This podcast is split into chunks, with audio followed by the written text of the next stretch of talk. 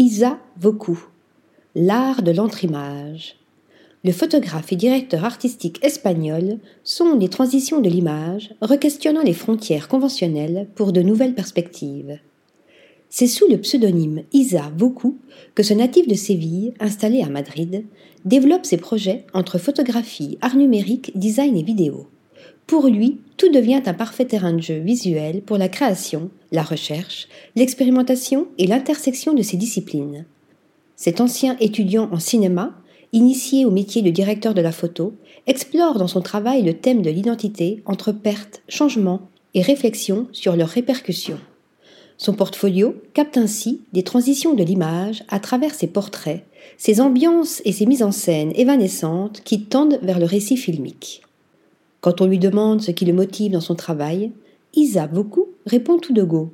Je suis obsédé par le mouvement, ce qui semble bouger, ce qui est éphémère, ce qui est constante évolution.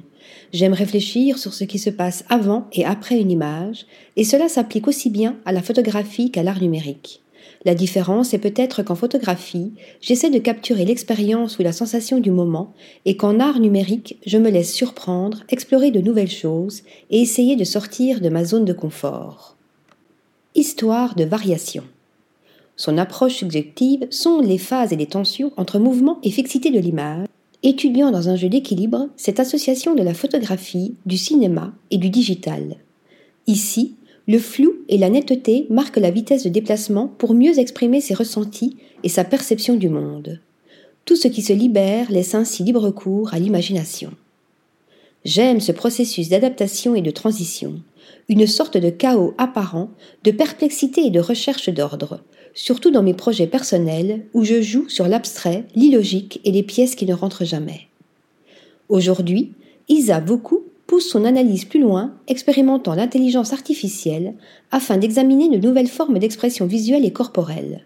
Son travail met en exergue cette synergie entre le traditionnel et la technologie, en utilisant des outils numériques, il explore de nouvelles dimensions de l'esthétique et de la narration pour transcender ses approches. La véritable identité est derrière les masques, narre-t-il dans sa vidéo sur YouTube.